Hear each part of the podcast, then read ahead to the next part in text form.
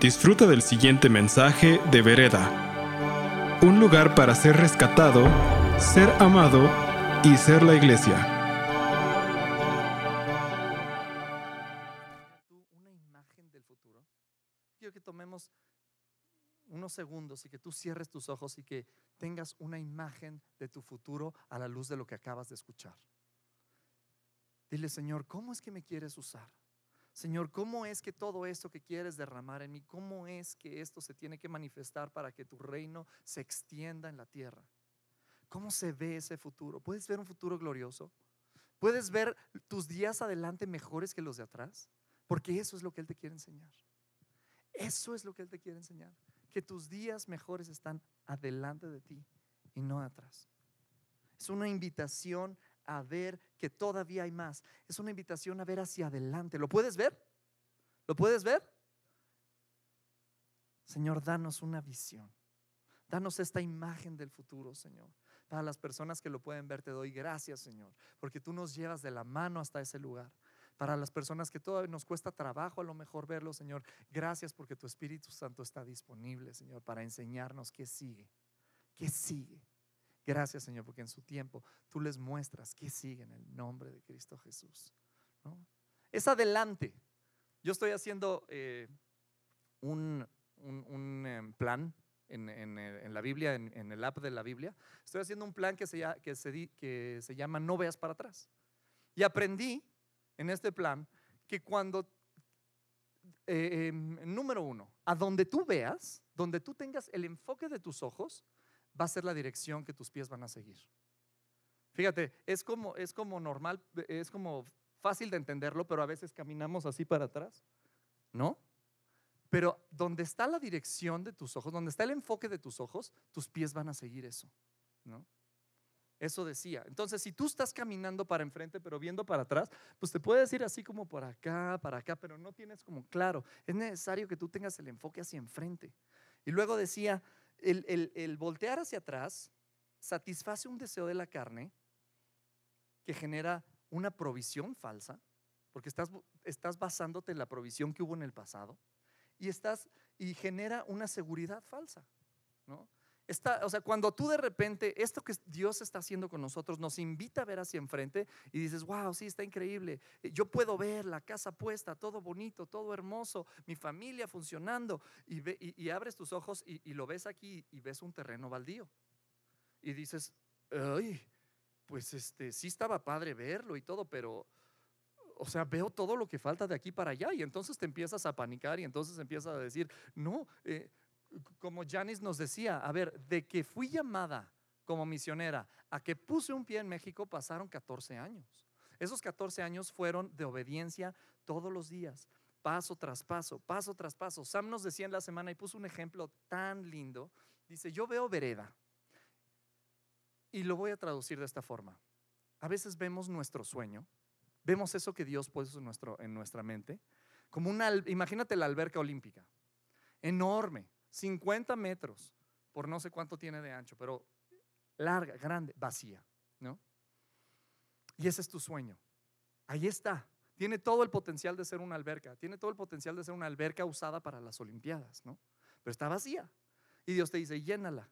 Y tú tienes una tacita con la que tomas el café. Y entonces estás llenando así, llenando, llenando. lle- Y por más de que tú estás echándole y cosechando a tu sueño, ¿me entiendes? Estás invirtiendo en tu sueño, estás preparando para que esto suceda y dices, es que no voy a avanzar nunca.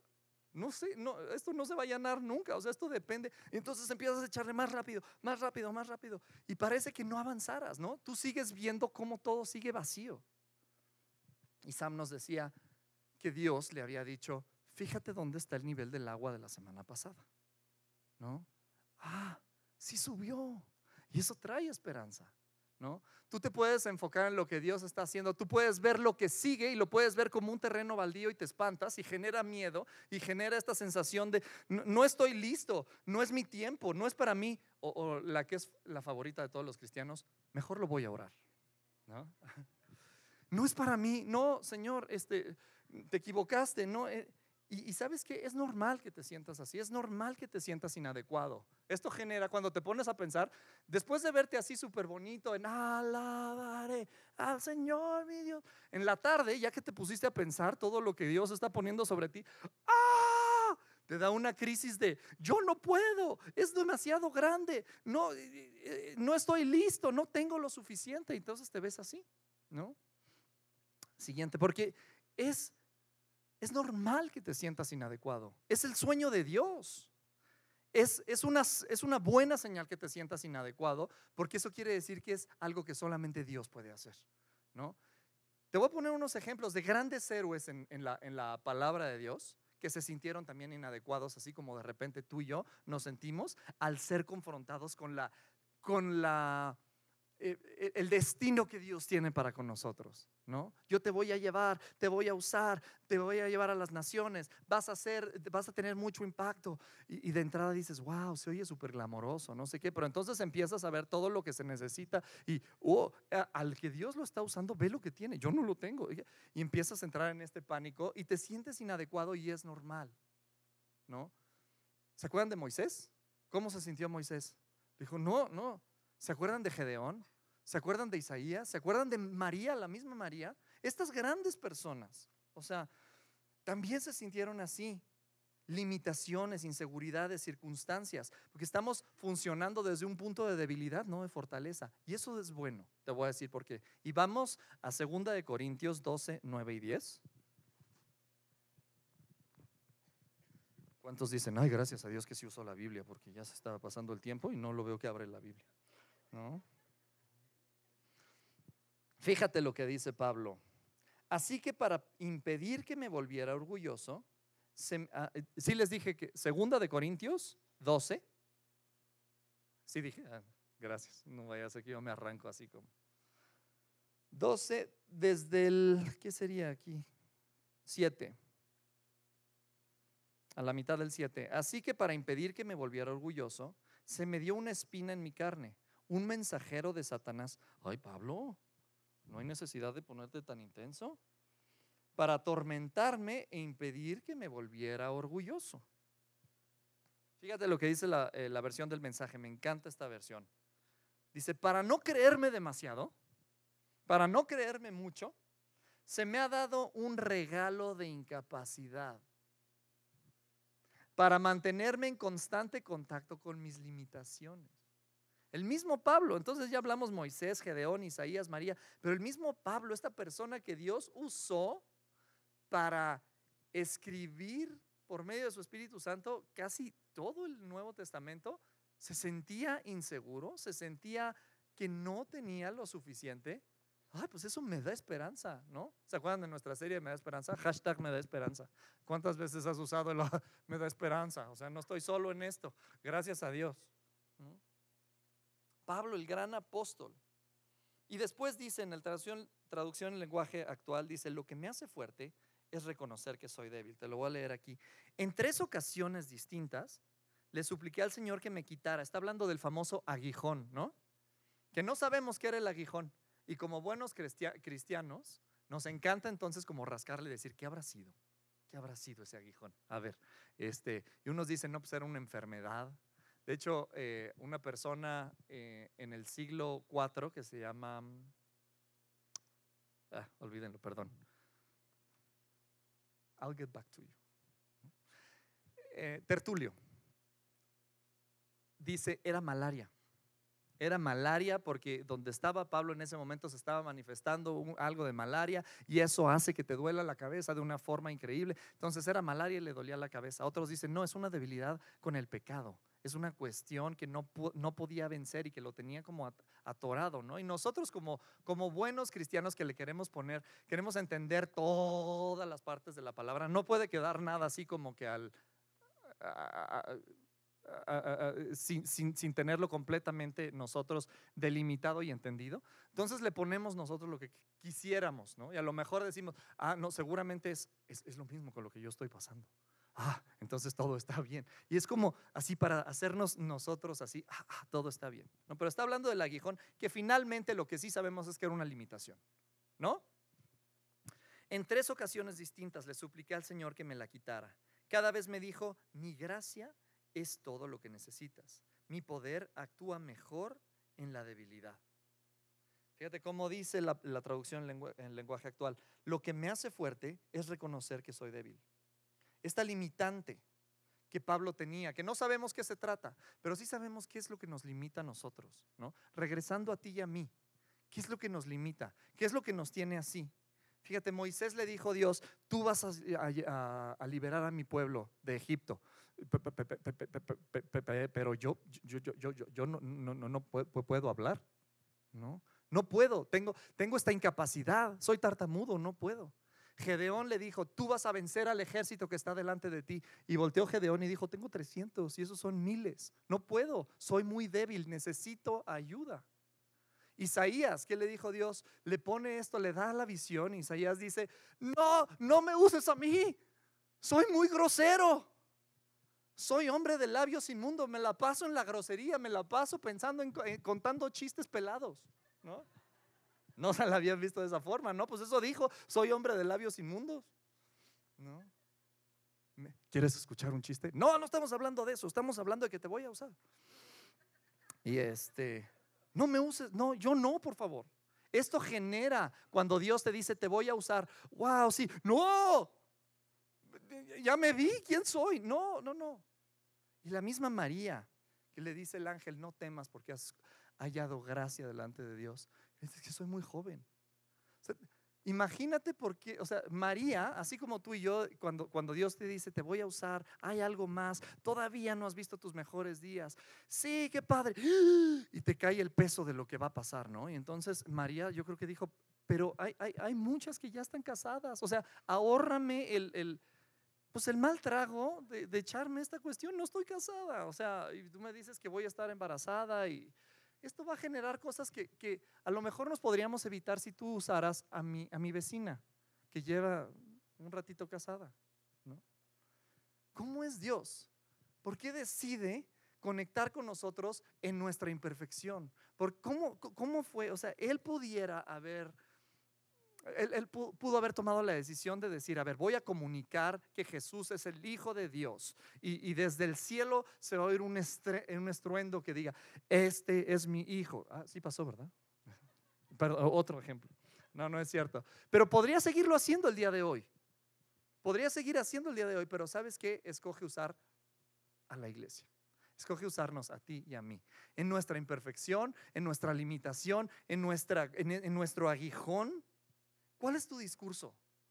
Me falta lana, la neta, o sea, no, te, o sea, sí quiero, sí Señor, yo voy, yo todo, pero, pero no tengo el dinero ahorita, o no tengo el tiempo, o no tengo los estudios, o me falta este tal recurso, o me gustaría estar casado y el casado dice, me gustaría estar soltero. Pero siempre tenemos un discurso para con Dios, ¿no? No, no, soy suficiente. No, no, soy suficiente. Y te digo, te repito, es normal. Es parte del proceso. Lo que no está bien es quedarnos ahí. Porque entonces, cuando ves tu limitación y te quedas ahí, entonces otra vez. ¿No? Entonces repasamos la ruta. Dios se acerca a ti, te habla, te dice que tiene cosas lindas para ti. Genera esta, este, este sentimiento tan lindo, esta experiencia que nos hace sentir eh, vistos, nos hace sentir amados, nos hace saber que Dios sigue teniendo planes para con nosotros. Después le damos vueltas a eso, así como María. Wow, voy a ser la portadora y voy a dar a luz al Salvador del mundo. Qué cosa tan increíble. ¡Ah! No, ¿por qué yo? No soy, no tengo lo suficiente. Tengo que educar a este niño, tengo que cuidarlo, tengo que enseñarle, tengo que al Salvador del mundo, yo no soy. A veces así nos sentimos tú y yo y entonces entramos en este pánico, ¿no? ¿Por qué? Porque nos sentimos insuficientes. Y ahí tenemos tres, básicamente, tres alternativas que tomar.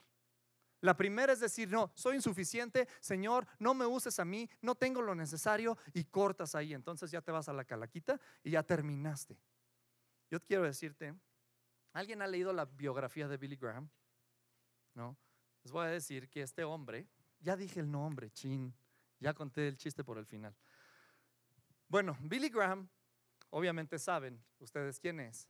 Y un día, al ver estadios llenos y la gente recibiendo al Señor de esta forma tan linda como lo vimos en su vida, le dice a Dios, Dios, ¿me podrías decir por qué me escogiste a mí? Y fíjate lo que le responde Dios. Ten mucho cuidado con esto. Dice, es que no te escogí a ti. Era otro. Pero ese otro dijo, no, no tengo tiempo, después, al rato, no tengo dinero, no tengo los estudios, no, presentó todas sus limitaciones y dijo, no, busca a otro. Y entonces te busqué a ti. Cuando yo leí eso dije, híjole Señor, por favor, que nunca caiga yo en eso. Que nunca me vea a través de lo que yo no estoy capacitado, sino que me vea yo a través de ti puedo. Y esto es lo que nos está diciendo Pablo ahorita. Vamos a regresar. Entonces, esto es lo primero que, en donde tú te descalificas y vuelves a cortar lo que Dios tenía para ti. Soy inadecuado, busca otro. Número dos, dices, ok, sí soy inadecuado, y no quiero que busques a otro. Entonces me voy a poner a ahorrar como loco y voy entonces a agarrar mi tacita y voy a empezar a llenar la alberca. Yo solito, sí puedo, sí, porque Dios me llamó. Y entonces, imagínate, vamos a, vamos a aterrizarlo a lo siguiente. Imagínate que Dios te dice, yo quiero, yo te voy a usar para impactar al mundo a través del cine, por decir algo, ¿no? Y entonces tú dices, wow, sí, Dios, no sé qué. Y te pones a investigar cuánto cuesta una película más o menos que, este, que, sea de impacto al mundo. Más o menos, más o menos. ¿20 millones de dólares? Digo así, bajita la mano, ¿no? O sea, si te quedas los siguientes 50 años ahorrando todo tu sueldo y no comes un solo día, no lo puedes ahorrar. No lo puedes ahorrar. Entonces, siguiente cosa que no te toca a ti es decir, ok, sí, sí, yo respondo, sí voy, estoy en mi, eh, pero yo voy a llenar esto que necesito llenar para ser capaz de. No, ahí seguimos acabando en la calaquita, porque no, no puedes, no puedes. Qué buena onda que esto es de Dios y solamente Él puede decirte, yo te llamo y yo te equipo, ¿no? Lo mejor está por venir, tus mejores días están delante de ti. No has visto lo que pensabas que era un techo, es realmente un piso para, para catapultarte a lo que sigue. Sí, wow, eh, pero yo te equipo. Se trata de mí, ¿no? Entonces, uno, decir, no puedo. Dos, decir, ok, sí, y yo lo voy a hacer. Número tres, fíjate cómo dice Pablo, Así que para impedir que me volviera orgulloso, se me dio una espina en la carne, un mensajero de Satanás para atormentarte e impedir que me volviera orgulloso. En tres ocasiones le supliqué al Señor que me la quitara. Y la palabra ahí en, el original tres es múltiples. Constantemente le estaba pidiendo yo a Dios que me la quitara. Le supliqué al Señor que me la quitara. Y Él me respondió, mi gracia es todo lo que necesitas. Mi poder actúa mejor en la debilidad. El original dice, fíjate, Moukaris arqueo soy. Moukaris arqueo soy, que se traduce, mi gracia es suficiente para ti. Mi gracia es suficiente para ti. Entonces imagínate a Pablo diciéndole, ay Señor, ya no puedo con este aguijón, me, duele mucho la cabeza, o esta onda, o esto otro, por favor quítamelo, mi gracia es suficiente para ti. ¿Eh? Ah, ok, sí, Señor, sí, gloria a Dios, todo, sí, pero por el aguijón, el aguijón, por favor, quítame el aguijón, mi gracia es suficiente para ti. Sí, ya te escuché de la gracia suficiente, pero quítame el aguijón. Mi gracia es suficiente para ti. ¿Por qué me estás respondiendo algo que no estoy preguntando? Sí te está respondiendo algo. Lo que pasa es que nosotros queremos escuchar lo que nosotros queremos escuchar y esa es la tercera cosa que nos limita de seguir con nuestro proceso. Dios te responde, pero te responde de una forma que dices, sí, no es lo que quería escuchar. No es lo que quería escuchar. Cuando tú le pides a Dios, quítame una carga, Él tiene dos formas. La primera sería quitar la carga y la siguiente sería fortalecer el hombro que lo carga. Y eso es lo que está queriendo hacer Dios. Sí, te lo puedo quitar, claro que sí, pero no se trata de eso. Se trata de que entiendas que la fuerza que está en tu hombro para llevar esto es mi gracia, es suficiente para ti. Oh, No se trata entonces de qué tanto pueda cargar. No, pues entonces dáselo con todas tus ganas, ¿no? Si lo vas a hacer con todo lo que... No se trata de ver qué tanto puede quitar, se trata de ver qué tanto puede fortalecerte y no con lo que tú puedas hacer, sino con lo que Él puede ser a través de ti. Entonces, nuestras, para poder pasar a lo siguiente, encontramos en la Biblia, ¿se ve en la Biblia? ¿Sí? Segunda de Corintios. Mi gracia, y vamos a la siguiente, encuentras una aceptación ahí, una palomita. Donde tú veías todos los taches, encuentras una palomita que se llama gracia. Mi gracia es suficiente para ti. Fíjate en lo siguiente, te voy a leer dos cosas que quiero que entiendas. No puedo recibir la fuerza de Dios sin reconocer que la necesito. Entonces, por eso es bien importante pasar por este paso. Darte cuenta que lo necesitas. Darte cuenta que sin eso estás frito. Es imposible entender que su gracia es suficiente sin entender que yo soy insuficiente. Te voy a poner dos ejemplos ahorita, pero te lo voy a leer una vez más. Es imposible entender que su gracia es suficiente sin entender que yo no soy suficiente. Fíjate la diferencia de cómo operó David, un pastor conectado con el corazón de Dios, con todo el potencial del mundo, pero su fuerza conectado con el corazón de Dios. Llegó a ser el mejor rey y el rey más poderoso y más impactante de todo el imperio israelita. Ahora, Sansón, con un llamado nazareo, escogido, con un destino, eh, dedicado a Dios, pero fuerte en sus propias fuerzas, llegó a ser la burla de su generación. Entonces no está en nosotros. El peor error que podemos hacer es decir, sí, en mi fuerza lo puedo. No, no puedes. No, no puedo yo. ¿Por qué te estoy predicando esto? Porque yo lo necesito escuchar. Yo lo necesito escuchar. No quiero ser Sansón, que depende de mis fuerzas, de lo que sé hacer, de lo que soy bueno. Esto puede ser lo que me lleve a lo peor. Sabiendo que tengo un llamado, sabiendo que Dios está conmigo, con el corazón de Dios, entonces puede ser potencializado a lo siguiente. Señor, que seamos Davides, no Sansones, en el nombre de Jesús. Me encanta cómo dice una palabra que eh, eh, eh, una persona dice, Dios no busca fuertes, no busca talentosas, no busca impresionantes, busca disponibles. ¿Quién está disponible? Eso es todo. Eso es todo, Señor. Encuéntranos disponibles. Entender que soy insuficiente para entonces dejar que la gracia opere a través de mí. Ok, muy bien, ya. Eh, señor, quítame el aguijón. Mi gracia es suficiente. Señor, quítame el aguijón. Mi gracia es suficiente. Ok, está bien. Nomás dime qué es gracia. ¿No? ¿Cómo es esto?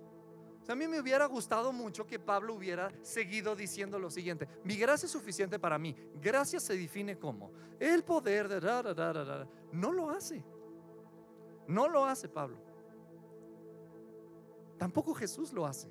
Cuando Jesús le preguntaban acerca de esto, del reino de Dios, la gracia y no sé qué, decía, te contestaba o con una historia o con otra pregunta. ¿No? Pero nosotros que somos otra vez, ¿no? Necesitamos entender, se han puesto de acuerdo los teólogos para definir un poquito cómo es la gracia y de qué consiste. Pero imagínate, ¿quién nunca vio el Chapulín Colorado? Que levante la mano. ¿Nunca lo viste el Chapulín Colorado? Ok, perfecto. Scott tampoco. Sensacional. Pensé que no iba a encontrar este ejemplo, pero gracias a Dios proveyó de la oveja este, necesaria. Imagínate que ustedes me dicen, hay malos en mi casa, los necesito matar. Y yo te digo, lo que necesitas es un chipote chillón. Ok, está padre, gracias por la respuesta. ¿Me puedes por favor definir qué es un chipote chillón? Si nunca lo has visto, imagínense, imagínense qué está pasando por su mente. Un chipote chillón, ok. Y yo te digo, no, pues es que es, amarillo, pero es rojo. parece un martillo, pero no es un martillo. Hace ruido, hace ruido. Un chipote chillón hace ruido. Y entonces tú te vas con un silbato y, no se matan los malos porque no es un chipote chillón, aunque un silbato hace ruido, no es. A veces así hemos nosotros quedado con la gracia. Queremos entenderla y queremos definirla y queremos entonces, pero realmente Dios no define la gracia, Dios la obsequia. El que entendió, la, me expliqué con lo del chipote chillón. ¿Qué mejor forma de, explicarle a alguien que es un chipote chillón más que poniéndole un video? Mira, lo traía el chupulín colorado. Es, ah, sí, los venden en Chapultepec, ya los he visto. ¿no? Entonces ya conectas. Pero yo creo que es, a propósito que Dios, o sea, cuando Pablo dijo, bástate mi, mi gracia es suficiente para ti, y iba a ponerlo de la gracia y dijo Dios, hasta ahí. Porque la gracia no la vas a entender explicada, la vas a entender cuando la percibas. La, yo la transmito y el que la entendió es porque la recibió. Y el que la recibió es porque la percibió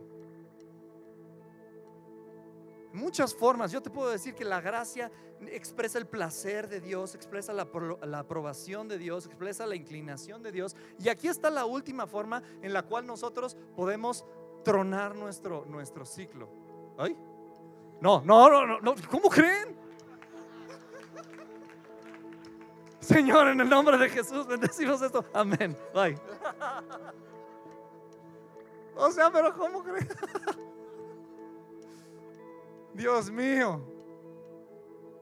Una vez que dices, pero ¿qué onda con la gracia? ¿Qué, pasa con la gracia? O sea, la gracia entonces expresa y, y, entiendes el chipote chillón como te lo estoy explicando y lo confundes con algo totalmente distinto. La gracia la percibes, la tienes. La mejor forma que yo te puedo a lo mejor de tratar de explicar la gracia. ¿A alguien le gustan los cachorritos? ¿Sí? Imagínate un cachorrito lo ves y lo quieres abrazar y lo quieres tener aquí cerca y lo quieres acariciar todo el tiempo y lo quieres, está tan hermoso y, y lo defiendes y le compras su camita y esa camita no le gusta y le compras otra y le compras las mejores croquetas y todo, lo quieres consentir, ¿no? ¿Y qué hace el cachorrito de regreso? ¿Te limpia la casa? No, al contrario, se hace pipí, popó por todos lados, ¿no? Te, ayuda a entender qué es la gracia. No, no, te, ayuda con la comida. ¿Cómo colabora ese cachorrito? Nada, nada. Llora cuando no, ladra en la mitad de la noche, se hace pipí, se hace popó, te causa todo tipo de inconveniencias. Un bebé, cuando nuestros chiquitos eran bebés, ¿no? Había que levantarse a la mitad de la noche y lo hacías con todo el amor. Así te ve Dios. Cuando nos hacemos pipí popó por toda la casa, cuando nos levantamos a la mitad de la noche a decir cualquier cosa de eh, eh, burradas y cuando lloras sin razón, Dios te levanta y te dice, ah, eso es gracia. ¿Puedes hacer algo para merecerla? No, se trata de Dios. Y esto es lo último que quiero decirte, dice Philip Yancey en su, en su libro, que es tan increíble acerca de la gracia. Dice, Dios nos ama de acuerdo a quién es Él, no de acuerdo a quién eres tú. Dios ama de acuerdo a quién es Él, no de acuerdo a quién eres tú. Entonces el círculo se cierra, el proceso se cierra cuando nosotros entendemos que es por gracia y que no hay nada que hacerla, nada más agradecer que Dios ha sido bueno. Nada más agradecer que Dios ha sido bueno. Quiero ponerte que quiero pedirte que te pongas de pie. Que entendamos lo siguiente. Fíjate cómo decíamos, mi gracia es suficiente para ti. Vamos a estudiar esto un momentito. Mi, vamos a enfocarnos en el mi. ¿Quién está hablando? ¿Es la gracia de quién? Es este favor, este, este, este, este quererte consentir quién? Dios. Mi gracia es suficiente para ti. Pero mi gracia, este amor que va más allá de lo que nosotros podemos pedir o entender, es suficiente para ti. Mi gracia es. ¿Quién le da gracias a Dios que no dice mi gracia fue suficiente? O mi gracia va a ser suficiente dentro de 10 años cuando ya te portes bien. ¿No? Mi gracia fue suficiente en, eh, eh, eh, el, el tiempo de la palabra de Dios. Fue. No, mi gracia es hoy para ti. Pero mi gracia es suficiente que es suficiente, alcanza. Si necesitas un problema en la primaria, su gracia alcanza. Si necesitas un problema para salir de la cárcel, su gracia alcanza. Si necesitas un problema porque te estás muriendo en la depresión, su gracia alcanza. No importa qué tan grande o qué tan chico es el problema, su gracia alcanza para eso. Y fíjate lo siguiente, mi gracia es suficiente para Pablo, para los para María, para David, mi gracia es suficiente para ti. Mi gracia es suficiente para ti. Mi gracia es suficiente para ti. Señor, en el nombre de Cristo Jesús te damos tantas gracias. Toma un tiempo y dale gracias a Dios. Conecta con Él. Entiende lo que acaba de pasar. Y dile gracias. Gracias por escuchar este mensaje de Vereda. Esperamos que haya sido de impacto para tu vida. Para más mensajes como este, visita vereda.mx.